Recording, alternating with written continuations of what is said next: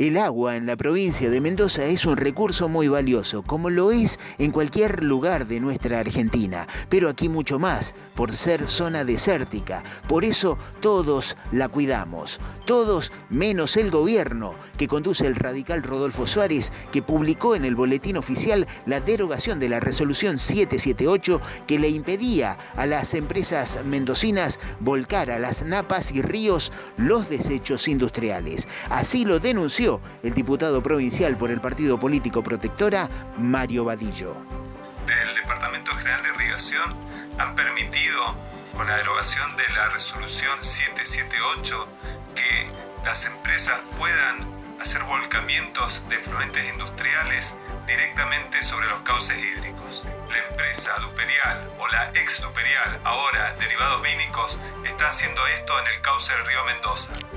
De esta manera, el gobierno de Mendoza creó en el medio de la pandemia la figura de agente contaminante, que significa que contaminar es una acción legal y permitida siempre y cuando la empresa esté en el registro de la Dirección General de Irrigación, como por ejemplo la empresa Derivados Vínicos Sociedad Anónima. La industria en este momento está procesando los eh, desechos de más de 700 bodegas y lo hace con el agua del río Mendoza.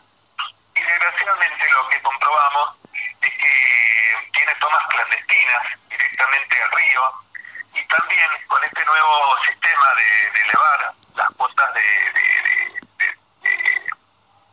contaminación que pueden hacer volcamientos de infiltración, bueno, vemos que, que, que están tirando directamente sustancias altamente tóxicas al río eh, Mendoza. Esto es eh, brutal, ¿no? Eh, porque no un, este derivado de 700 bodegas tiene una potencialidad de contaminación muy grande. Recordemos que el pueblo de Mendoza al principio de la gestión del gobernador Rodolfo Suárez salió a la calle y defendió la ley 7722 que nos protege de la megaminería. Hoy el gobierno insiste con utilizar el agua como negocio y se aprovecha de que la pandemia mantiene al pueblo en sus casas. Reportó desde Mendoza Radio Comunitaria Cuyum.